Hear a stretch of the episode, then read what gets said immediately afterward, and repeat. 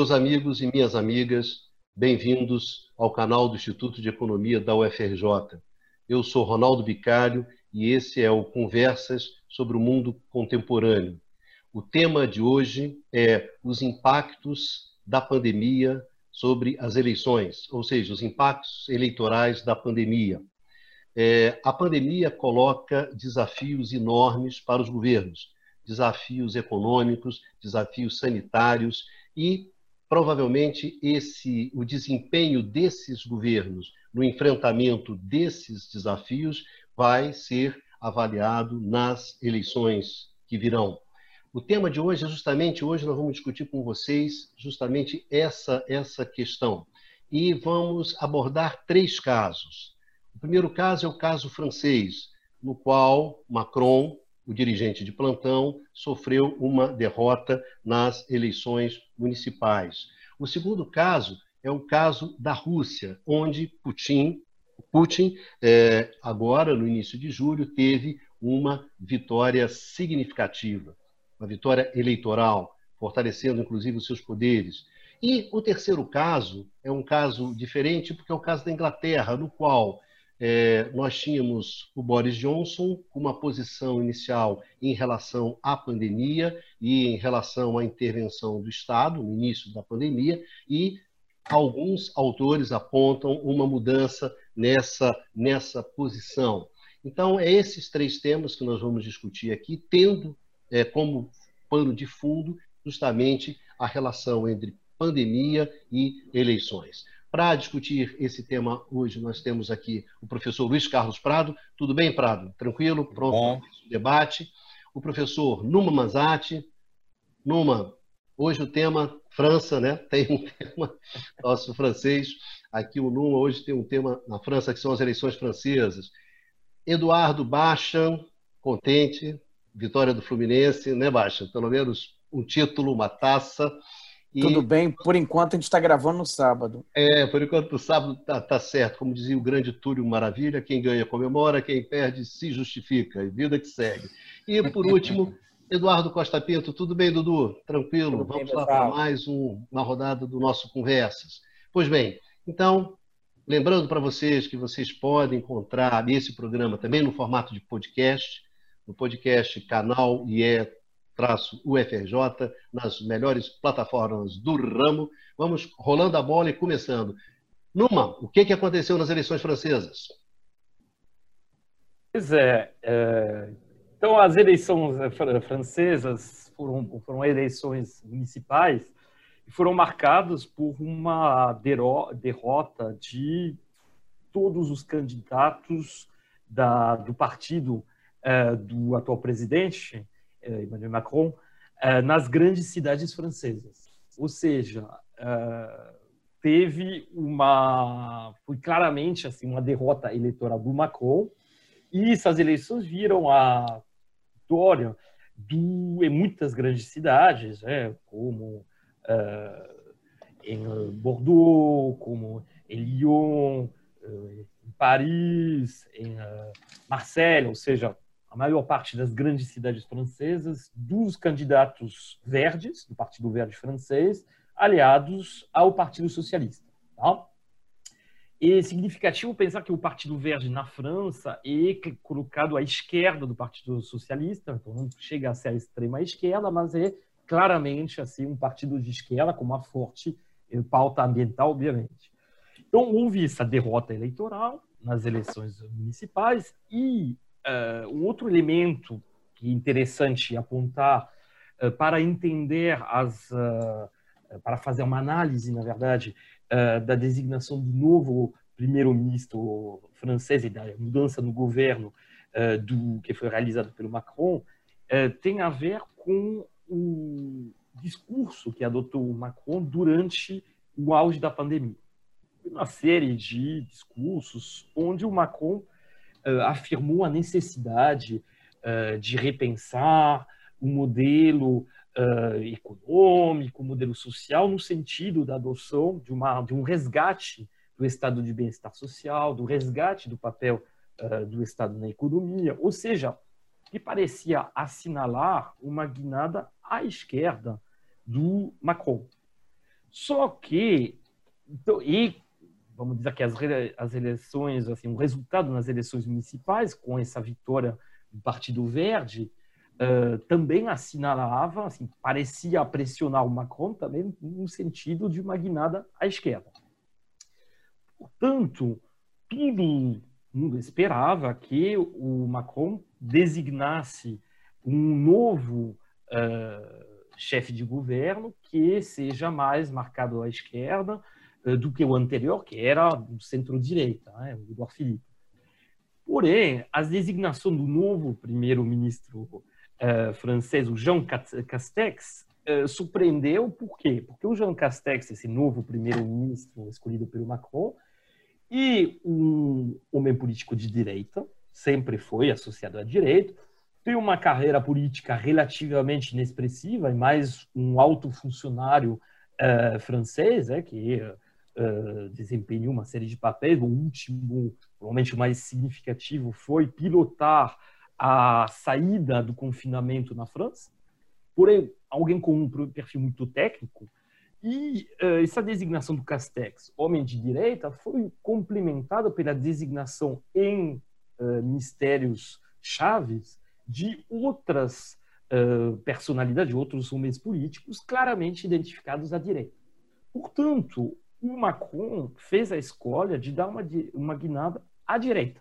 Tá? E isso, em ruptura tanto com o discurso que ele tinha adotado durante a, o auge da pandemia, quanto em relação também a, uh, assim, ao que parecia apontar a derrota na, nas eleições municipais. Tá?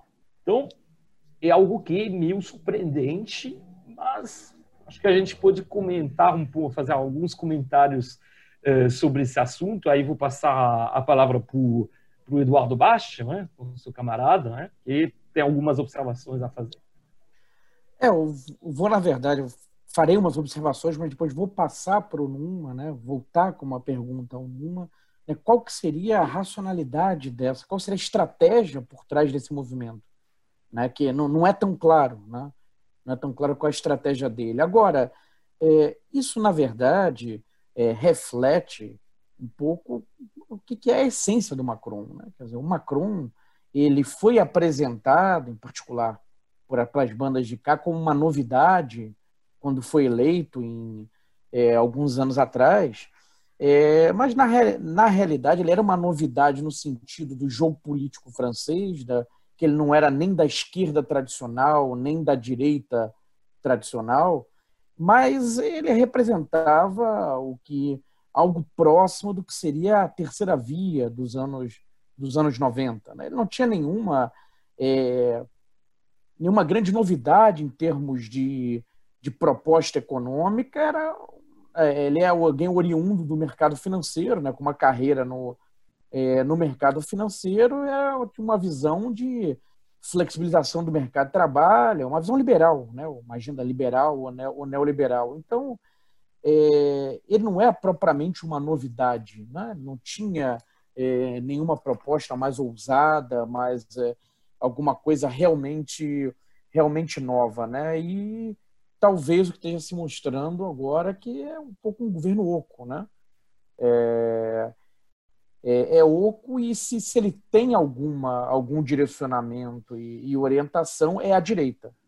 Né? O, o, o, é. Baixa, só para pegar uma coisa também para retornar para o Numa, a pergunta é, se, na sua avaliação, você acha que é viável é, se manter é, um centro nessa conjuntura? Dizer, será que é, o que nós estamos vendo no mundo é necessariamente algum tipo de polarização ou uma agenda mais à direita ou à esquerda? Está é, tá muito difícil com, o aprofundamento das questões econômicas e políticas que nós estamos enfrentando agora, é, sobreviver essa coisa tão oca como essa agenda é, idealmente de centro, que é uma agenda à direita na área econômica e, e avançada, do ponto de vista é, de, de uma agenda de natureza é, de valores de, de direitos individuais e das questões das minorias. Como é que você vê isso daí?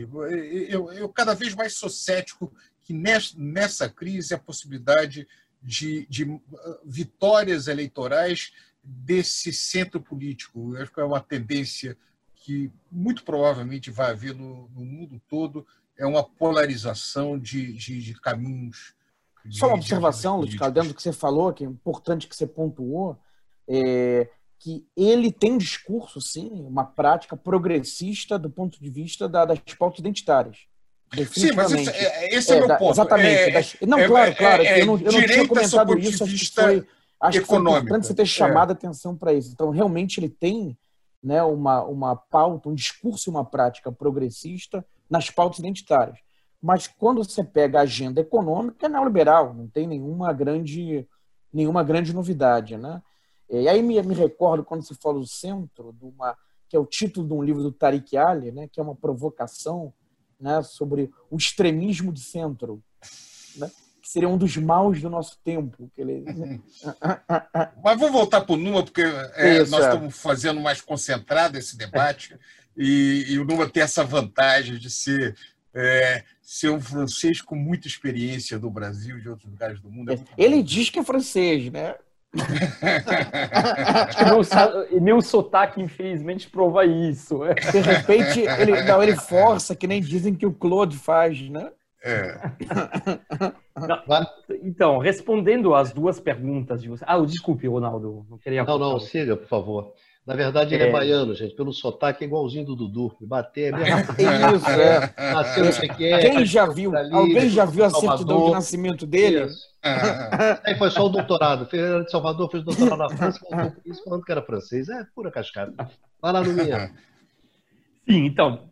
Eu acho que, na verdade, tem, uh, respondendo às perguntas, observações do, do Eduardo e do uh, Luiz Carlos, uh, acho que, assim, tem a gente pode tratar, bom, tem um, um, aspecto desse problema que é um aspecto, vamos dizer, de estratégia política do próprio Macron, e depois tem alguns ensinos que a gente pode tirar, eu acho, para tendências globais e particularmente no espaço europeu.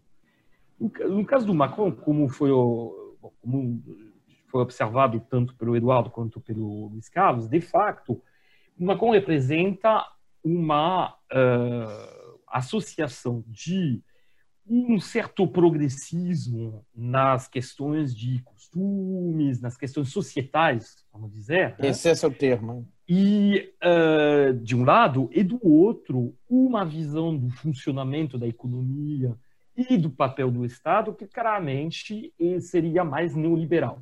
Tá? Nesse sentido, uh, a gente pode dizer que há uh, as evoluções que representam esse novo governo do Macron, elas, na verdade, deixam muito mais claras ainda essa opção. Você não tem mais nenhuma ambiguidade. Tá? Só que tem um ponto importante que talvez não tenha sublinhado na, na parte introdutória, né, na, na, apresentação, é que o ministro do interior, que no meu o, o Macron, ministro do interior... Ah, esse é caiu e, e uma figura que na França, na verdade, é associado à uh, gestão de todo, vamos dizer, tudo que tem a ver com as forças de segurança. Tá?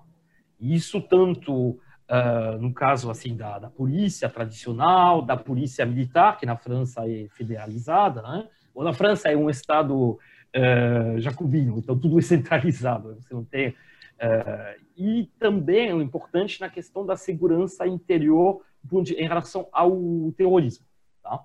o que, no caso francês, tem um, tem um peso grande. Bom, esse novo ministro do interior e um homem de direita, não chega a ser de extrema direita, mas é alguém muito à direita. Então, mesmo nessa questão das pautas, vamos dizer, societais, você tem uh, figuras que foram nomeadas tanto Gerald Darmanin, esse ministro, quanto o novo ministro da Justiça também, que são claramente identificadas com uma visão até mais retrógrada sobre essas questões. Inclusive, bom, vamos, uh, teve uma série de contestações por parte de movimentos feministas em relação a essas, essas figuras. Então, a direitização do Macron, uh, eu acho que ela nem, no caso da economia, ela já estava presente Desde o começo. e ela fica mais evidente no caso até da questão dos costumes. Bom, qual é a, a estratégia do Macron? Rápida, muito rapidamente, do ponto de vista político. A análise que ele faz, isso é interessante, porque provavelmente é algo que pode ser, uh, pode passar a acontecer, pode valer para outros países, é o seguinte: a esquerda se enfraqueceu. Ele conseguiu aspirar uma parte da esquerda, no caso francês do Partido Socialista, e, no final das contas, há uma mobilização muito forte do eleitorado de esquerda contra a possibilidade de eleição de, de uh, candidatos, bom, particularmente nas eleições presidenciais, uh, de, da extrema-direita. Ou seja, o Macron sabe que no uh, segundo turno e até no primeiro turno das presidenciais, para evitar qualquer risco de eleição do candidato de extrema-direita, no caso da França seria a Marine Le Pen, né? herdeira de uma do, do pai, enfim, já já na segunda geração né, de líderes de extrema direita, as pessoas de esquerda, na sua imensa maioria, os eleitores vão votar para ele. E para agradar as e porque no fundo tem justamente essas questões societais, tem esse, vamos dizer, progressismo nessas questões societais. E para agradar a, os eleitores da direita, do centro-direita e da direita tradicional, ele justamente reforça ainda essa pauta econômica. Então, o cálculo que ele está fazendo. Ao mesmo tempo, ele nomeia um primeiro-ministro que, como já uh, apontei, é meio inexpressivo, ou seja, ele personaliza ainda mais a ação do governo dele, ele vira, ao mesmo tempo, presi uh, permanece presidente, mas assume quase um papel de primeiro-ministro. Então, o risco para responder, bom, isso era para responder mais para o Eduardo, para responder para o Luiz Carlos, eu acho que isso, o risco desse centro, que no fundo mistura, como a gente já comentou, pauta de direita na economia e pauta mais progressista nas, nas questões societais, qual é? O problema é que, aos poucos, ele vai perdendo apoio popular. Tá? Inclusive, a própria derrota do Macron nas eleições municipais aponta nessa direção. E vai reforçando os candidatos, um pouco a extrema-esquerda, mas no final das contas, pouco, e vai reforçar mais a extrema-direita. Inclusive, a gente viu nas eleições, nas últimas eleições presidenciais na França, a extrema-direita conseguiu fazer mais de 35% dos votos no segundo turno. Tá? Ou seja, o risco disso é de reforçar e que no horizonte aí é muito difícil prever, há mais de talvez uma década, você tenha chances reais da extrema-direita chegar ao poder, a extrema-direita misturando pautas identitárias no sentido de defesa, de, vamos dizer, da identificação nacionalista, no sentido também da adoção de políticas xenófobas e preconceituosas, e no sentido também isso é importante, de alguma, algum resgate ou alguma retomada de um estado de bem-estar social, aí direcionados sobre os nacionais, sobre, enfim, com uh, suas limitações, mas que é algo que saiu completamente da pauta. Porque só para encerrar, e aí eu vou passar a palavra para o Dudu, que acho que ele tem umas, umas observações interessantes a fazer sobre isso, o Macron, assim que designou Jean, Jean Castex, retomou já a pauta da reforma da Previdência, que tinha sido meio abandonada, porque é uma questão que já há mais de um ano e meio que está mobilizando as energias na França, teve muita, eh, muita resistência, e uh, foi meio parado durante a, a pandemia, mas ele está retomando essa pauta. Então, ele realmente ele não abandonou essa agenda, essa agenda neoliberal, ele só, na verdade, repaginou, assim, deu novas caras a esse, a esse combate. É, Dudu, por favor. É, se por um lado a gente tem essa situação na França e tem essa opção do Macron diante de uma derrota, diante dessa derrota de fazer uma opção mais à direita, depois de uma derrota eleitoral, se você observa no caso no caso russo, o que você vê era o Putin muito pressionado, é, no meio de uma pandemia muito dura na Rússia, vai para um processo eleitoral e é vitorioso nesse processo eleitoral. Por que, que o Putin foi vitorioso nesse processo, Prado? E como foi esse processo? É, eu acho o caso russo é, é muito interessante. Primeiro, é, é, vale a pena apontar o tamanho da vitória eleitoral é, do Putin, que se deu no início de julho, no meio da pandemia. No meio da pandemia, o Putin conseguiu mobilizar 68% do eleitorado, muito mais, por exemplo, que votam, mas uh, do número de votantes na eleição americana, que é sempre menos da metade é, do eleitorado. E desses, 78% votaram a favor dessas uh, emendas, são mais de 200. Agora, o mais importante, para se ter ideia do tamanho da aposta do Putin, é que esse voto era simbólico. Ele já tinha conseguido é, aprovar todas essas alterações constitucionais no parlamento, no Tribunal Constitucional e nos 85 parlamentos regionais. Agora, uh, o, uh, por trás disso tem uma clara estratégia dele, porque isso não significa que ele vai permanecer como primeiro-ministro ou presidente. É, há, um certo apoio na, na Rússia para estabelecer um teto uh, para a idade presidencial. É, uma especialista, Regina Smith, da um, uma, uma escola americana, é, ela apresenta um número de, dizendo que 59% dos eleitores é, defende um teto de 70 anos para candidatos presidenciais. O fato é que é, nessa, nessas medidas, é, um papel ou uma, uma posição importante que vai ser criada é um novo é, é reforçar o poder do Conselho de Estado que já existe é, é um conselho não eleito, então provavelmente o objetivo de Putin é ser presidente desse Conselho de Estado, o que o coloca influenciando é, a política russa é, por um bom tempo. Mas nessas mudanças constitucionais mostram muito o perfil da Rússia atual. Dizer, por um lado, ela, ela, ela atende algumas demandas populares, como a correção monetária para as pensões e aposentadorias, como uma política para o salário mínimo, uma política para garantir moradias. Por outro lado, ela reforça o caráter conservador do governo nessa, eh, nesse, nesse tema societal. Proíbe o casamento é, é, com, de pessoas do mesmo sexo, reforça a questão de uma educação patriótica, faz referências é, a Deus, quer dizer, reforça a posição da Igreja Ortodoxa Russa, combate a corrupção com proibição de contas no exterior para funcionários públicos, a questão de corrupção é uma questão importante lá na Rússia, mas principalmente o que chama atenção é a, a, o, o, peso da política nacionalista é, russa. Vou mostrar para vocês é, como o Putin, ele, ele, a, o apoio dele cresceu de maneira significativa é, quando o, depois da, da, intervenção da Crimeia, como dá para ver aqui claramente.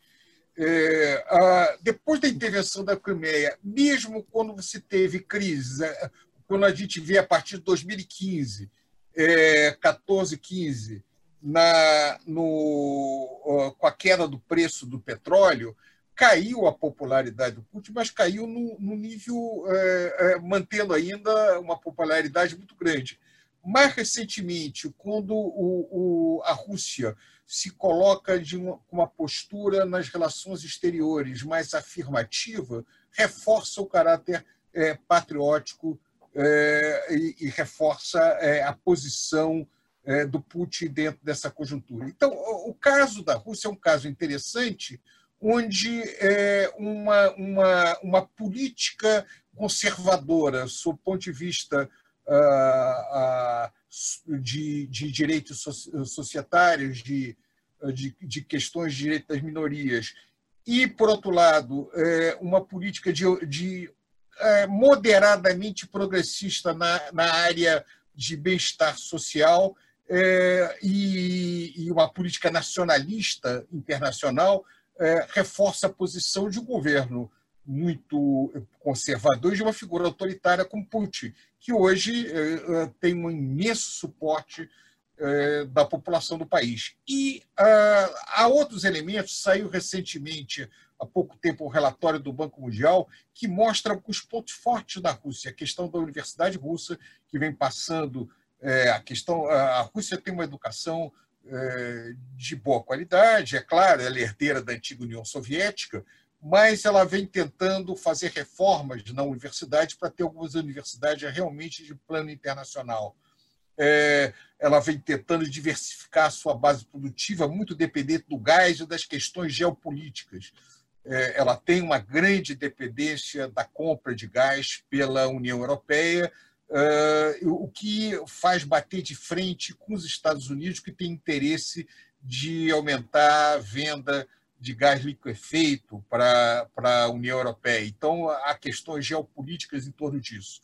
A Rússia também vem se reforçando a sua posição junto ao Oriente Médio, que tem sido pouco abandonado pela, pelos Estados Unidos depois que a questão de petróleo deixou de ser tão relevante é, a, recentemente com a questão do cheio gás e com outras alternativas é, norte-americanas. Portanto, é, no caso, a Rússia é um bom exemplo de que se contrapõe à França, onde é, uma agenda política mais à direita é, é, se mistura com uma agenda econômica que tem alguns, algum caráter redistributivo para reforçar a, a posição é, centralizadora e muito forte da figura do Putin.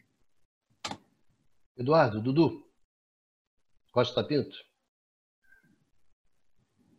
É, o Prado trouxe um, um, ponto aqui que acho que é importante ressaltar, que é a discussão da importância do nacionalismo para a recomposição de popularidade. Aquele gráfico que o Prado apresentou mostra que depois da, da anexação da Crimeia, Putin não, não vai oscilar de 70%, de, de, entre 60%, 62% e 63% de popularidade. Apesar da crise econômica, né? Apesar da crise econômica, apesar do, do crescimento econômico é, mais restrito na Rússia a partir de 15, 16 até 17, por causa da queda do, do preço internacional de petróleo e gás e seus derivados. Então, você tem um efeito aí, é, em certa medida. E aí, que tem uma certa de política redistributiva, mas como a gente já discutiu num outro programa sobre a Rússia aqui, políticas monetárias é, restritivas e adotando uma lógica de, de, de, influência do Banco Central muito forte ou num, num embate entre gastar ou não gastar, como a gente já ressaltou em outro programa é, sobre a Rússia. Então, é, e gastos moderados na área da, da, pandemia, não mais do que 4% do PIB. A Rússia não foi um país que é, gastou maciçamente para tentar resgatar a economia doméstica dessa da, da crise causada pelo, pelo Covid uh, pela pandemia. Então, é, ela tem essa característica econômica também conservadora, embora esse nessas emendas a, a essas questões que atende demandas populares e algumas demandas é, que aqui no Brasil nós bem, tipo combate à corrupção, populistas, mas são muito populares na Rússia. É, é, eu fico me perguntando é, porque no meio da pandemia a Rússia foi afetada de forma expressiva, um crescimento relativamente baixo, e mesmo a questão do preço do petróleo caindo como caiu, e na disputa geopolítica entre Rússia e OPEP, que aconteceu no meio da pandemia, já estava acontecendo antes, essa vitória eleitoral é, me parece gigantesca. Eu queria aí colocar o Numa no jogo, é perguntar assim, o quanto essa vitória eleitoral, em certa medida, não expressa é, é, uma questão do aumento das tensões entre Estados Unidos e Rússia, e como isso reforça a lógica nacionalista, porque se a gente olha o gráfico que o Prado apresentou, o efeito Crimeia joga a popularidade lá para cima e no meio dessa tensão, em, que aumentou inclusive em termos é, é, entre Estados Unidos e Rússia, inclusive no, no, campo da concorrência militar, se isso não foi um, um elemento importante, uma variável para pensar essa vitória eleitoral no meio da pandemia, sendo que a Rússia foi fortemente atingida pela pandemia. O que, é que você acha disso, Numa? Olha, Eduardo, é... Bom, a questão nacionalista tem, tem um peso é importante no caso no caso da popularidade do, do, do Putin, mas eu acho que a gente não pode também uh, pensar a Rússia de, dos anos 2000 para cá, ou seja, um período uh, onde a figura do Putin se torna protagonista, é o dominante, uh, sem se referir ao período anterior. Os anos 90 representaram para a Rússia um colapso econômico, um colapso societal, com índices de criminalidade que foram para o espaço, sendo que no período soviético era um espaço muito seguro, não tinha, você tinha um nível de, vamos dizer, de criminalidade extremamente baixo, muito menor do que qualquer país ocidental, bom, e aí nem comparável com a América Latina. Exatamente, e você teve um colapso da sociedade nos anos, nos anos 90. E você teve, já para na sua direção, um colapso também do papel do, da Rússia. Porque com o fim da União Soviética em 91, a Rússia, que é um dos eh, estados que nasce desse esfacelamento né, do, da União Soviética, vai ter nos anos 90 uma atitude através da, do Yeltsin muito, uh, vamos dizer, uh, uma, vai adotar uma via muito integracionista né, em relação ao resto do, do mundo, o que vai levar a seu a um enfraquecimento enorme do ponto de vista geopolítico, do ponto de vista militar também. Você tem a humilhação da derrota na primeira guerra da Chechênia, você tem um avanço da OTAN, uh, um cercamento da OTAN uh, liderado pelos Estados Unidos, uh, que acaba assim incorporando territórios que até faziam parte do, da própria União Soviética, como os países bálticos, né? uh, e, o, e outras áreas, tudo isso faz com que você, frente a esse colapso político, uh, societal e uh, econômico e geopolítico, a figura do Putin, que, de uma, que vai reorganizar nessas quatro áreas o país, que vai dar de novo a Rússia um papel de um destaque, que vai uh, recentralizar o Estado. E, e algo que marcou muito a, a, população. E como, ao mesmo tempo, você não tem figura alternativa, a grande questão, tudo bem, uh, quais são as figuras da oposição uh, russa que tem força para se opor a essa oposição. É, a oposição é muito fragmentada, a oposição do, do governo Putin, e, e, e claramente não tem uma agenda é, alternativa. É, e Isso! A, e, e, e, a Rússia, quer dizer, é, ela tem a força, da, a, a, o peso do, de vários renascimentos na história da Rússia, você tem, é, desde a sua origem, o, o, a, a, comemoração do final da Segunda Guerra Mundial, que foi é, expandida agora com Putin, não é à toa, é reforçar a posição é, da Rússia como uma expressão, como um país importante no mundo contemporâneo, é, e que, de alguma forma, renasce como grande potência. E tudo indica que isso efetivamente está acontecendo. Se ela não é uma grande potência econômica como era, ela se mantém como uma grande potência militar é, e, levando a sua proximidade da China, ela passa a ser um país fundamental nas relações é, Ocidente-Oriente é, se ela se aproxima mais ou se afasta mais da China, como é que o que, que ocorrerá em termos do equilíbrio geopolítico mundial? E o Putin reconhece, ele, ele explorou muito bem esse papel e isso reforça a sua posição doméstica. Mas não dá, não se pode é, esquecer de que é, ele efetivamente, apesar da política conservadora na área econômica e alguns, em algumas áreas, é, ele atende também demandas econômicas pela população, principalmente nessa área de reforma do, das aposentadorias, que era uma questão importante que durante os anos 90 foi um grande problema.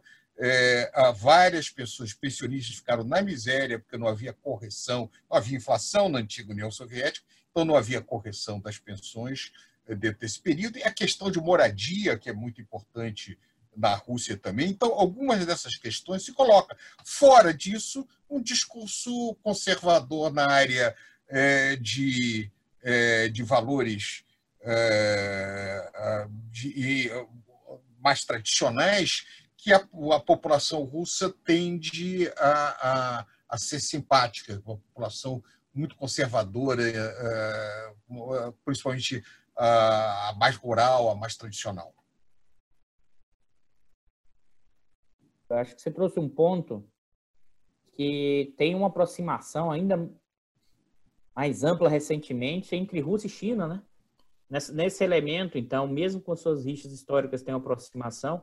E aí tem um outro ponto que aí eu fico me perguntando, assim, a gente vê essas mudanças é, conservadoras no campo do, das questões morais, como Putin tem um apoio expressivo com isso, e ao mesmo tempo a percepção é que você teria movimentos mais à extrema direita na questão dos costumes, além do Putin.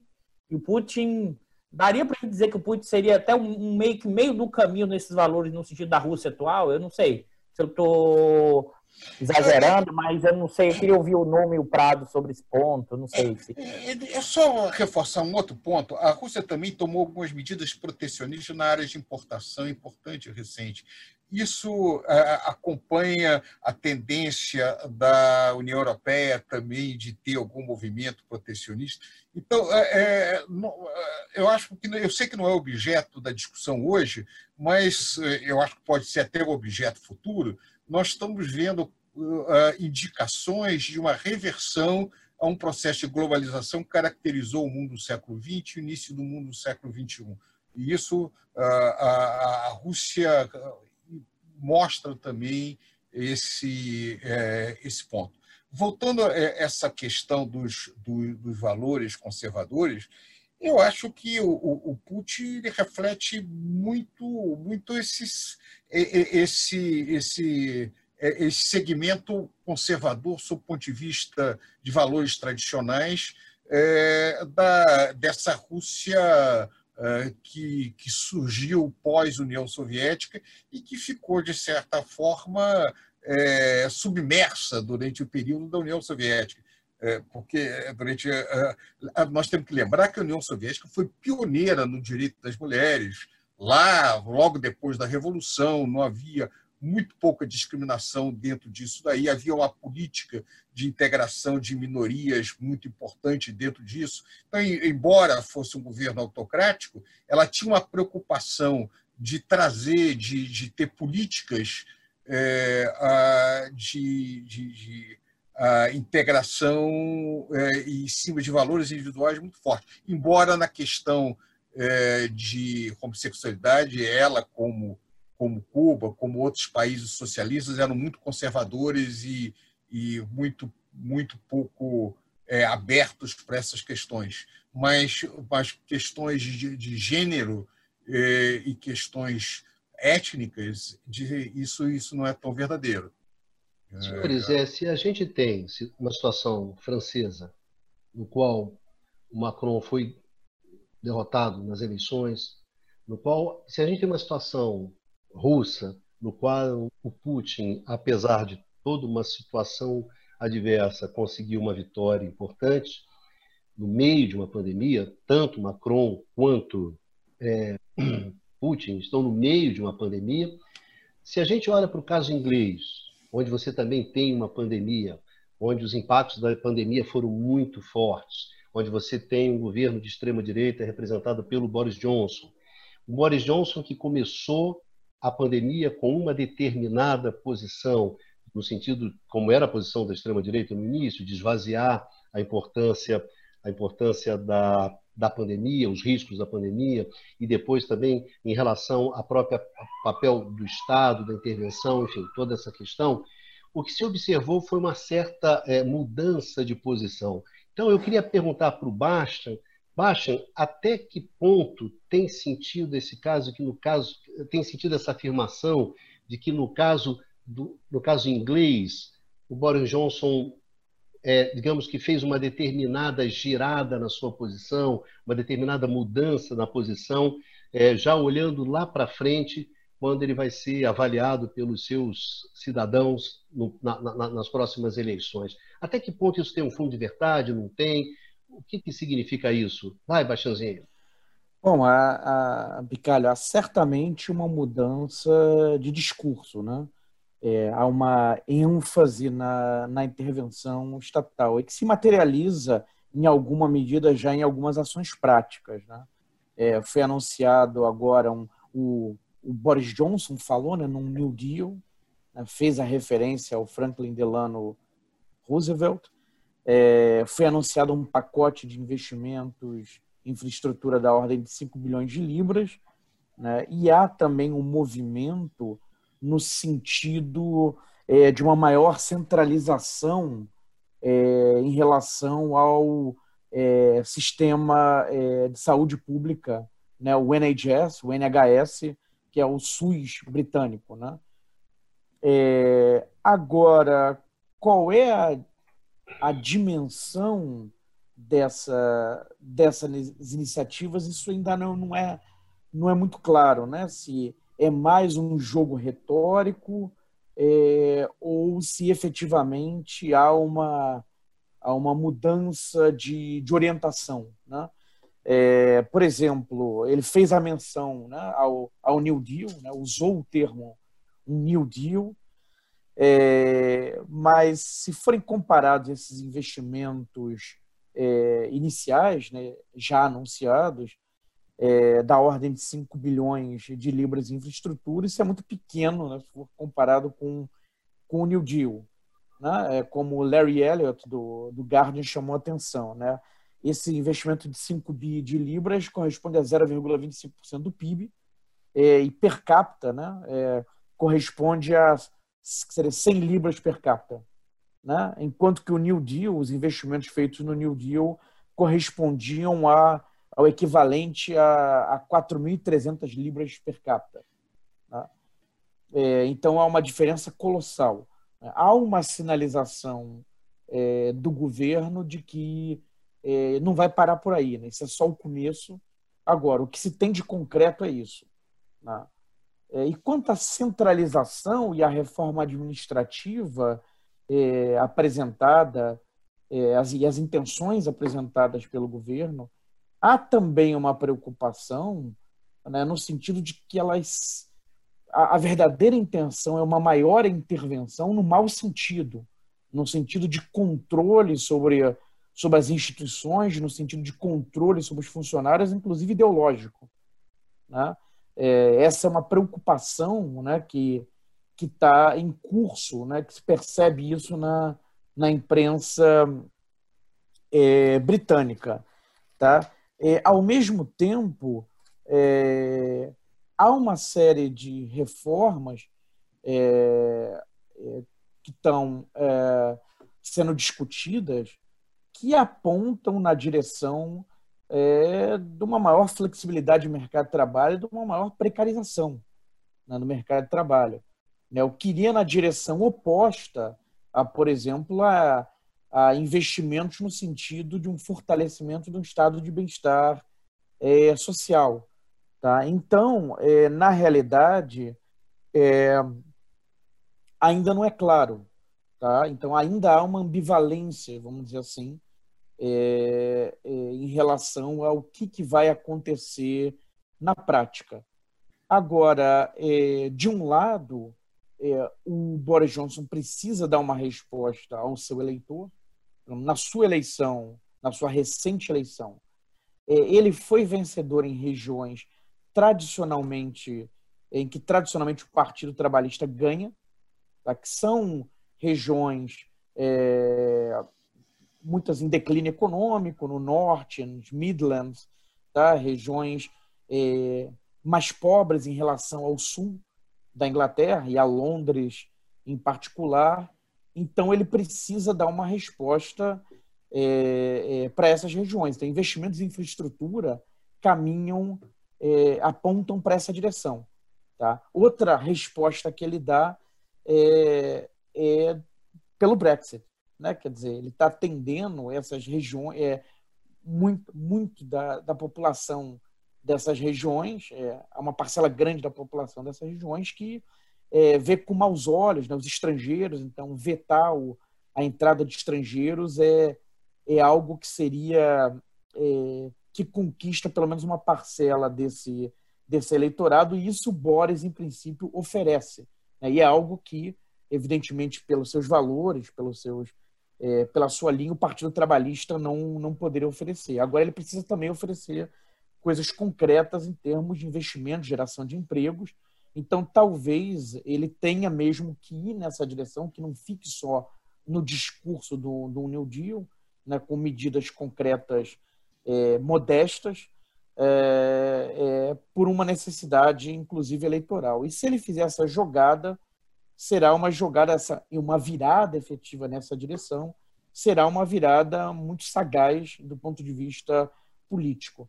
Agora, o resultado líquido disso, se ele também caminhar com as reformas no sentido de precarização do mercado de trabalho, aí a coisa fica menos clara. Vou fazer uma pergunta aí por baixo.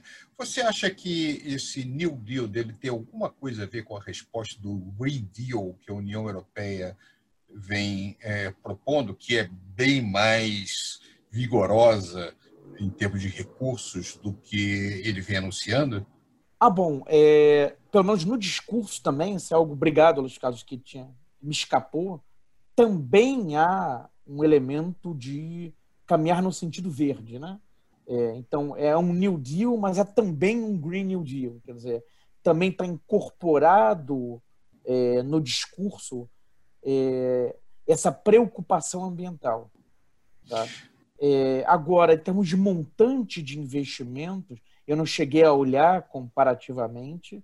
Agora, é, do que eu vim acompanhando, não acredito que na mesma, que seja no mesmo montante é, do que é, na, na União Europeia. Né? Não, Onde, não, é, exemplo, não é. Pelo menos até agora não é. Agora, o que é interessante, e agora é algo que me ocorreu, é que é, percebe-se um alinhamento, aí tem um elemento interessante, percebe-se um, um alinhamento, né, percebia-se um alinhamento do Boris Johnson com Trump. Né? Falava-se, inclusive, até pelo aspecto físico, né? de um Trump é, britânico. É. O, o Trump de Oxford é uma contradição em si, né? Pois é. é, é se bem que eu acho que o Trump estudou em Dartmouth, ou, é, estudou numa, numa, universidade importante é, norte-americana. Era de família rica. É, não, é de família rica também, claro, é possível. bom, o George Walker Bush estudou em Yale, então não quer dizer. Mas o, o é, do ponto de vista ambiental, a linha do Trump não é essa. Uhum. A linha do Trump não é essa.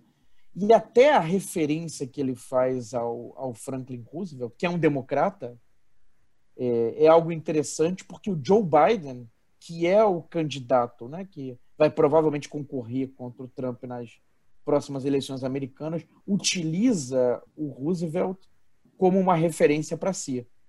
Né? Então, talvez, aí é uma coisa interessante de, de pontuar, talvez o Boris esteja num movimento político né, se aproximando do que seria um Joe Biden e se afastando do que seria o Trump, em alguma medida. Em alguma medida. Mas é só uma especulação, isso é só algo que me ocorreu agora, né? um estalo. É. Que tem até uma matéria do New York Times recente que chama atenção para aponta para algo mais ou menos nessa, nessa direção. Eu acho que um dos grandes desafios agora para a Inglaterra, para o Reino Unido, vai ser a resposta à, à União Europeia, porque ah, o, certamente ah, o desempenho da, da do Reino Unido vai ficar, vai ser o tempo todo comparado com claro. o da União Europeia. Aliás, há uma questão que o Brexit continua, né, que o Brexit ficou completamente ofuscado diante da pandemia, e é natural que seja assim. Mas o Brexit não parou. Né? E, as, e, a, e ainda não é as respostas ao Brexit e ao tipo de, de inserção de modelo que o Reino Unido vai adotar para o pós-Brexit não são claros. Né? Não são claros. As negociações estão em curso, né? não, o processo não parou. Ainda que não se fale mais nisso. Né? Pelo menos por aqui. Né? É... Inclusive, não vai. É, imagino que, que o Reino Unido mantenha a sua tradição de livre comércio, que sempre foi a identificação histórica do Reino Unido, mas terá alguns desafios importantes, com uma União Europeia um pouco mais protecionista, uma Rússia um pouco mais protecionista, nos Estados Unidos nacionalista. O único que se abre, e que é abrir mais até pela sua posição de força, é a China, com, com as novas é, rotas da seda, que é mais em a, contrapartida. A China e o, Brasil, mas por razões outras. É, não, o Brasil por razões outras. Né? É, não é certamente uma posição de força como no caso da China. Né? É, então, a China, a integração com, com, a China é sempre perigo. Mas, mas com é, alegria. isso é que eu não sei, isso eu tenho dúvidas. Mas pegando o gancho do, do Prado, é, nessa discussão, o que, que a gente observa? Por exemplo, é, o Macron ele não deixa de ser o Macron dentro da pandemia. O Putin não deixa de ser o Putin no meio da pandemia. E o que o Bachan chamou a atenção, eu acho de forma interessante, não foi à toa que a gente colocou a quase inglês, o Boris Johnson também, ele, ele, não deixa de ser o Boris Johnson. Ou seja, é, as posições, os partidos, os dirigentes, eles chegam na pandemia de uma determinada maneira, fruto daquilo que eles são. Né? E aí é que eu ia perguntar para vocês isso, né? para fechar o programa. Né? É, é claro que isso tem a ver lá na frente com as eleições. Ou seja, por mais que você tente é, reagir à pandemia, Quer dizer, chega um determinado momento que o seu posicionamento político, partidário, te cobra alguma coisa. Ou seja, é, o Trump é o Trump, tá certo? Boris Johnson é o Boris Johnson, Macron, Macron, Putin é o Putin, enfim. E, e, e por aí vamos. É, como é que vocês veem, é, é a partir dessa discussão, pegando o caso do Macron, pegando o caso do Putin, o caso da, do, do, do Boris Johnson, como é que vocês veem é, é, qual vai ser o resultado eleitoral? Quer dizer, tem um, tem um impacto político, e esse impacto político vai se traduzir lá quando você tiver as eleições, onde talvez a grande eleição esse ano é a eleição americana, né? sem dúvida, acho que não, não há, fatalmente teremos programas e programas sobre a eleição americana. Né? Eu ia perguntar isso para vocês, quer dizer, como é que vocês veem isso? Né? Como é que vocês veem essa questão de como é que a pandemia vai impactar eleitoralmente? Vai favorecer, não vai favorecer? Enfim, Começar com você, Prado. Quando você olha assim, você acha qual vai ser o resultado quando você rodar ali a, as eleições, as urnas, o que, que a população, como é que vai sancionar, não vai sancionar? Não só a crise da pandemia, né? não só a crise sanitária, mas também a crise econômica também, né? que vem junto. Eu vou voltar uma, uma hipótese, acho que é mais uma conjectura, eu não tenho elementos nem para sustentar isso, mas eu, eu cada vez mais eu, eu venho a, a chegando à conclusão que nós estamos caminhando para um processo de polarização, onde o espaço para você caminhar no meio é muito difícil, porque é, a questão econômica é muito importante, mas é, alguns governos vêm mostrando a força dos argumentos ideológicos, do velho nacionalismo, do, do, da retórica para as questões é, de valores, para contrapor aquilo que você não consegue oferecer para a economia. Ora, já antecipando o que o Dudu diria, isso não dá para sustentar durante muito tempo. Né? Ao final, a economia pode se sobrepor à questão é, ideológica, etc. Mas, é, mas a experiência histórica mostra que é possível se caminhar um período considerável é, é, usando algumas retóricas muito fortes que movem multidões. Né? O nacionalismo, os valores é, conservadores tradicionais fazem isso. E a única resposta possível para isso, é, em oposição à extensão dessa nova direita, é uma esquerda revigorada, recuperando é, alguns dos seus valores tradicionais da social-democracia, da pluralidade, é, e não ficando no meio, ficando é, se apresentando de maneira tímida, defendendo apenas uma agenda é, liberal no plano das ideias, mas é, não assumindo a responsabilidade de mexer mais profundamente na questão econômica. Então, eu, eu suspeito que um pouco o resultado desse processo que nós estamos vendo em cada um desses países é, é um esvaziamento do meio e um, e, um caminho inevitável ou para um reforço da direita ou para alguma saída à, à esquerda, e o que eu estou chamando de esquerda é uma social-democracia mais tradicional que pode não voltar ou, quem sabe, ressurgir é, no meio desse momento tão caótico. Obrigado, Prado. Numa, é, você chamou inclusive a atenção para esse fato do, do Macron, né? apesar da derrota, apesar de um discurso de envolver a questão do serviço público, coisa desse tipo, no frigir dos ovos, ele vai, escolhe um primeiro-ministro mais à direita. E, e, eu me lembro muito, às vezes, nós dois conversando, você chamando a atenção para que, olha, a pandemia ela vai ter um custo político, vai ter um custo eleitoral. Qual é o impacto que você vê nas eleições dessa história toda? Terão, não terão? Serão definitivos? Serão determinantes? Não serão? Como você vê? E no caso francês, com os verdes, né? Mas que verdes? Aquela confusão toda dos coletes amarelos, né? Em cima de um, de um aumento de combustível. É, o é, verde é, da França, é, que é mais à esquerda do que o verde é, britânico. É, é, e, e exatamente, os coletes né? amarelos, a, a, a, revolta começou com o imposto verde. Isso, né? e agora os verdes... que era para ser... Vai, não, era... mas explica esse, esse pequeno.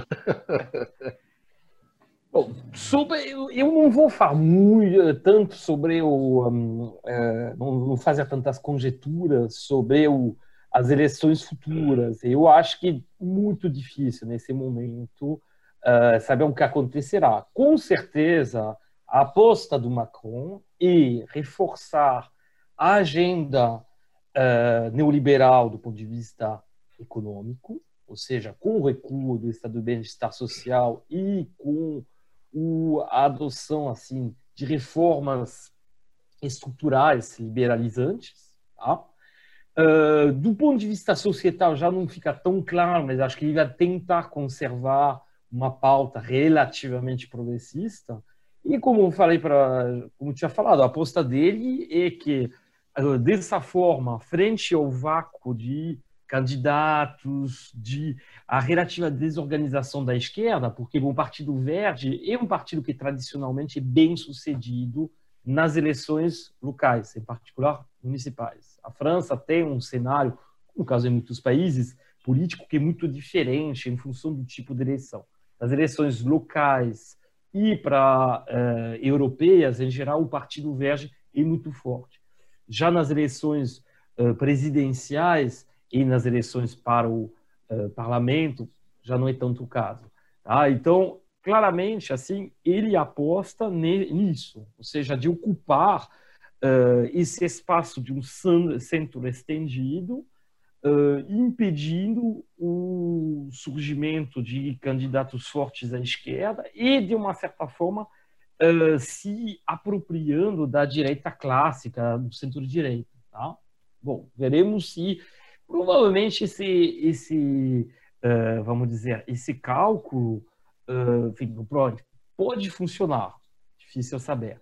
O ponto mais importante, já que vocês relembraram a questão da, dos coletes amarelos, é de observar que há claramente uma fração na sociedade francesa uh, que, uh, inclusive, o termo de inflação é um termo, não esqueçamos, a ideia de fração social era foi o carro-chefe da eleição do Jacques Chirac em fratura, fratura.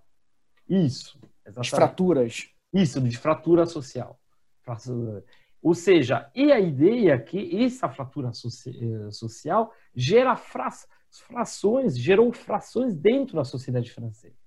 E isso era um tema eleitoral que permitiu ao Chirac vencer as eleições 25 anos atrás. Ou seja, o surgimento dessa é, essa polarização entre grupos sociais, essas realidades sociais diferentes, elas já se manifestam há bastante tempo. Como sabemos, há uma deterioração da, da distribuição de renda, há uma desigualdade crescente na distribuição de renda, tanto e também, obviamente, na questão do patrimônio. Tá? São temas, inclusive, que o, o próprio Piketty eh, mostrou através dos dados, mas que a gente já conhecia, assim, eh, teoricamente, há bastante tempo. Bom, qual o ponto interessante nisso? É que essa, a existência desses grupos é, ela cria na França, do ponto de vista territorial e do ponto de vista social, assim, uma, uh, uns antagonismos cada vez mais fortes. Partido Verde ele ganha onde? Ele ganha as grandes cidades, onde você tem uma, uma população que, na sua maioria, porque assim tem que pensar só uma pequena observação. A cidade na França tem periferias muito grandes, grandes cidades. Então, em geral, a, a cidade, quando você fala de Paris, por exemplo, você tem 2,2 milhões de pessoas em Paris, mas você tem 12,5 na Grande Paris. E quem mora na, em Paris mesmo, em geral, quem? São pessoas que têm, assim, atividades ter, do setor terciário de serviços, em geral de alto valor adicionado, que são muito bem integradas socialmente. Profissionais liberais. É que de fato tem uma preocupação, não necessariamente, ela tem, elas têm uma preocupação ambiental muito forte. Então é um perfil completamente diferente do jaleco amarelo. O jaleco amarelo é tipicamente alguém que vem das periferias das grandes cidades, que não necessariamente são periferias pobres, muitas vezes de classe média, né? e que vem do interior da França. E que, de fato, passou, em geral, por um processo de pauperização, de pela que sentiu muito a perda de assim, a deterioração dos serviços públicos, a perda de direitos sociais. Portanto, são dois mundos diferentes. E, a meu ver, e aí para encerrar a, as observações para responder à pergunta do, uh, do, do, professor Picário, é, e a, meu ver, assim, a pandemia ela mostrou ainda mais a existência dessa fratura a existência dessas frações. Por quê? Porque claramente o trabalhador uh, de serviço, bem inserido, uh, conseguiu se isolar, conseguiu não ter muitas perdas de renda, enquanto o outro trabalhador ou ficou muito exposto uh, à pandemia, né, porque estava na frente da pandemia, ou perdeu parte ou a totalidade da sua da sua renda. Tudo bem que foi em geral pelo menos parcialmente eh, compensado pelo Estado. Mas você vê claramente a existência das duas sociedades assim que se polarizam cada vez mais e claramente o Macron é o candidato, é o presidente da parte inserida da França. Essa parte não inserida, ela vai se dividir no voto entre extrema esquerda, uma parte, e infelizmente é uma parte muito maior, a extrema direita. Baixa, é, você é, justamente estava conversando sobre, né, falando com a gente sobre o Boris Johnson, a situação da Inglaterra. Né? O que eu te perguntaria é o seguinte, quer dizer, é, qual vai ser esse impacto? Quer dizer, o Johnson segue, consegue sobreviver? Alguma possibilidade da recuperação de um partido é, trabalhista mais agora ao centro? Como você vê, é, já que você, aproveitando né, que você falou sobre a Inglaterra, quais são é, os impactos políticos que a pandemia vai, vai ter. Né?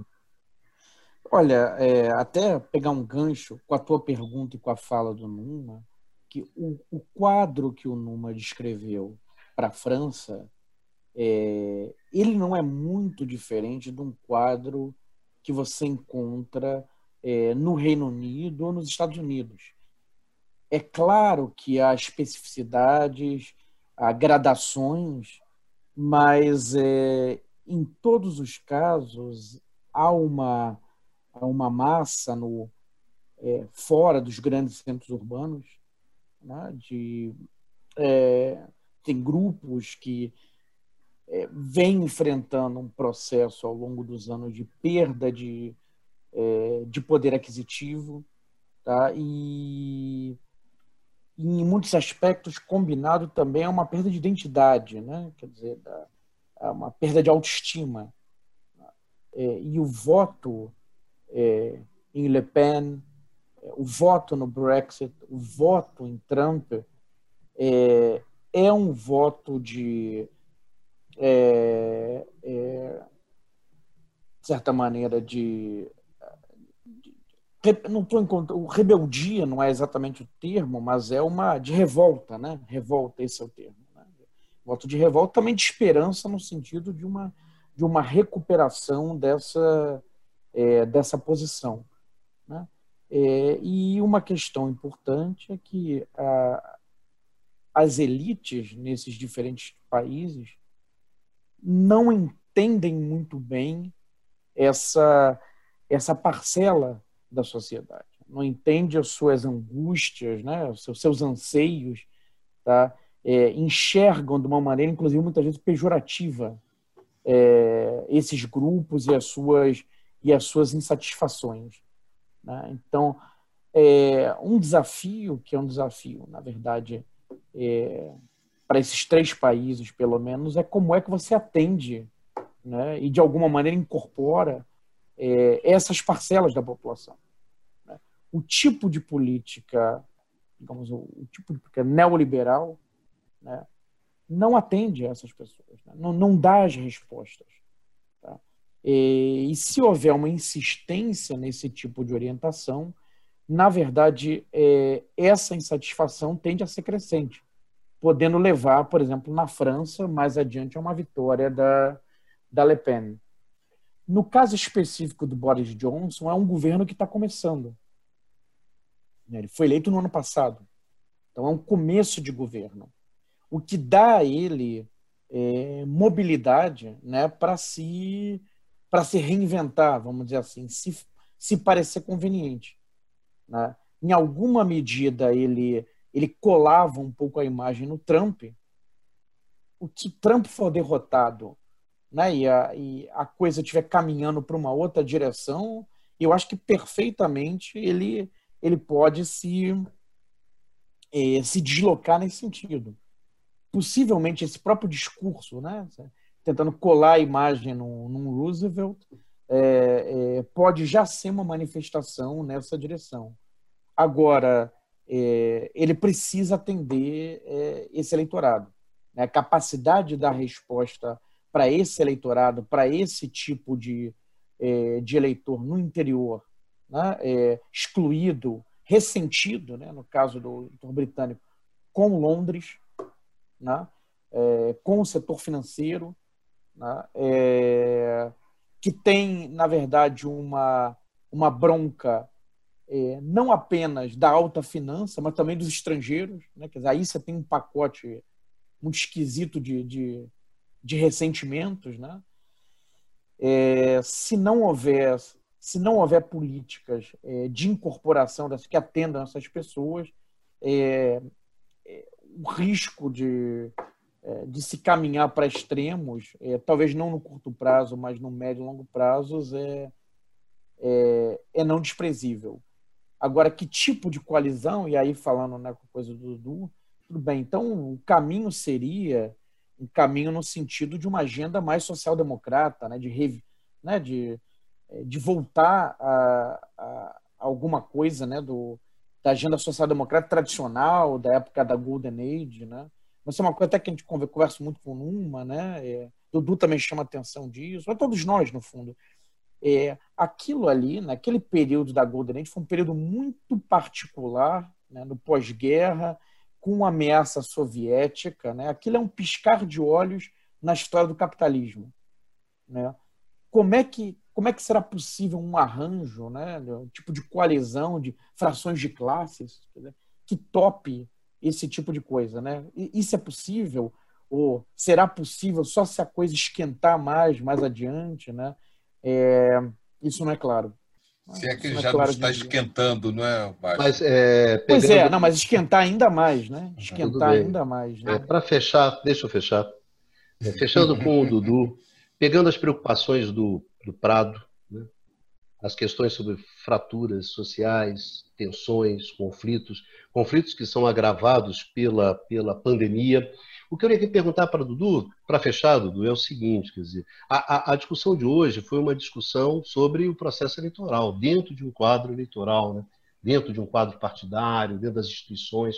Eu ia te perguntar o seguinte: em que medida é, você é, é, pode transbordar desse quadro partidário e desse quadro eleitoral. Ou seja, aquilo que você tem em termos de partido, aquilo, de partidos, né? aquilo que você tem em termos de quadro eleitoral, isso não ser suficiente para lidar com os grandes conflitos que vão vir a partir da pandemia. Ou seja, de você transbordar isso, ou seja, na verdade, colocar em xeque a nossa própria democracia. É, vamos lá, Bicalho. Você deixou a pergunta mais capciosa para o final. Vamos o final lá. é mais difícil, né? eu não via. Depois eu faço a piada do final antes de fechar. Bom, eu acho que a gente tem um problema que é uma discussão recorrente, que é o problema de representatividade na questão partidária. É, o quanto você tem nesse momento histórico um problema que está associado, como os colegas já alertaram aqui, uma profunda desigualdade social, uma gestão nos últimos tempos dos governos muito convergentes no sentido de política econômica, isso principalmente na questão europeia, como já foi alertado, é, associado à ideia de uma terceira via, ou seja, uma lógica da gestão neoliberal associado à ideia que a ideia é só governança e gestão e não mudanças na questão distributiva, não mudanças na questão de propriedade, na questão tributária, nada disso, ou seja, é uma ideia de que o mercado por si só resolveria. O problema é que ao longo do tempo isso foi gerando uma profunda desigualdade e parte da população, e inclusive no centro que a gente está ressaltando aqui, no caso da Inglaterra, depois eu posso falar um pouco da, da Rússia, mas no caso da Inglaterra e no caso da França, como tanto Baixa como o Numa alertaram, tem um problema que está associado ao quê? Tem um problema que está associado a uma profunda desigualdade, uma fragmentação social e a completa ruptura né, da ideia de identidade nacional. Né? O quanto esse segmento da sociedade desses trabalhadores, ou chamada classe média, representavam o modo de vida europeu, ou modo de vida francês, ou modo de vida inglês. E como isso racha completamente. Então, nesse sentido, você já vinha caminhando isso nos últimos anos, eu acho que a pandemia acelera esse processo. Né? E aqui, e aí tentando sim, eu acho que amplia a atenção na questão democrática e acho sim que acho que é importante isso. É, eu não, não vejo ainda, Prado, e aí até como o Baixa levantou, a ideia de uma saída pela social-democracia. Eu acho que a gente está vendo, e até pelo que vocês descreveram, muito mais uma, por enquanto, trajetórias no caminho da direita. Eu, eu concordo com vocês que acho que é difícil recompor centro nesse momento, mas talvez os extremos sejam configurados. Mas o caminho hoje, a trajetória atual, mais para a direita, mesmo como resultado da, da pandemia, de governos mais conservadores, né, e de direita, inclusive, não temos resultados efetivos do combate à pandemia. E aqui eu queria ressaltar, e por que isso me parece? Como você tem um momento de muita instabilidade, de muito caos, de muita confusão, o discurso nesse momento de ordem, de controle, né, volta a ser um elemento simbólico na questão eleitoral de curto prazo muito forte. Acho que aí, aí é onde eu vou juntar com a questão da Rússia. Não por acaso, mesmo momento de instabilidade, de crise da pandemia, o Putin aparece como aquele que já tinha colocado a ordem anterior e vai continuar colocando ordem. Então, é, é um cenário que não. Mesmo assim, eu acho que mesmo com alguns governos de direita com dificuldade de resolver os problemas da pandemia, mas o discurso de ordem diante do caos né, é, pode criar condições para que, inclusive, a van continue avançando a questão da extrema-direita. Agora, como diz o Prado, é, sim, é possível que dimensões ideológicas descolem temporariamente, ou seja, ganhem autonomia relativa diante das condições materiais, mas isso no médio prazo, ou seja, além do eleitoral, você tem que continuar com base. E aí é que o Numa e o Baixa colocaram questões, é o quanto essa extrema-direita pode sim convergir mais para uma questão de política econômica, né, mais voltada para elementos, vamos dizer assim, voltados para a questão social ou de investimento, e aí sim a gente vai ter um jogo mais embolado ainda. Mas assim, isso aí não dá para saber, mas acho que em termos eleitorais, e eu não podia deixar, ainda mais que vou terminar, eles não vão poder responder, é de haver o Baixo, o Prado, mais comunista do que eu posso imaginar. Meus amigos desenvolvimentistas falando de fração de classe, de radicalismo pelo lado da esquerda, eu não podia deixar isso no final, ainda mais que eu sou o último a falar. Ah, doutor, uma homenagem a você. A gente disse, vamos prestigiar o Dudu, a gente implica com ele. Vamos prestigiar ele hoje. Nós, os conservadores. Senhores. Bom, não reacionários. Desenvolvimentistas pistas. Meninos. Mas bom, olha, o Numa que ficou falando fração, fração, é fratura, ele já baixa, chamou de fração. Cega, comporte menino. Garoto. É, menino, menino é fogo, rapaz, dá um trabalho. é, é, empolgação pelo título do meio da semana. Ah, tá vamos ver certo. como é que eu vou estar semana que vem. É, vamos ver, vamos ver. Falou, Baixãozinho. Meninos, a todos vocês, Prado, Numa, Baixa, Dudu, muito obrigado pela participação de vocês. Hoje o debate foi bastante interessante, um tema pegando vários várias dimensões, né? várias, várias, várias jogadas ao longo do jogo. Enfim, foi bastante interessante. Ou bom, pelo menos eu achei, né? aquela coisa assim. Queria agradecer muito a participação de vocês, queria agradecer muito aos nossos amigos e às nossas amigas né? que acompanham o nosso programa, que nos acompanharam até aqui, e convidá-los para a próxima semana, né? No canal do Instituto de Economia eh, da UFRJ, nesse programa, né? o Conversas sobre o Mundo contemporâneos, nos reunimos outra vez para conversar sobre esses temas, sobre esses assuntos. Muito obrigado a todos vocês, se cuidem, né? Vida que segue, vamos em frente e nos vemos na próxima semana.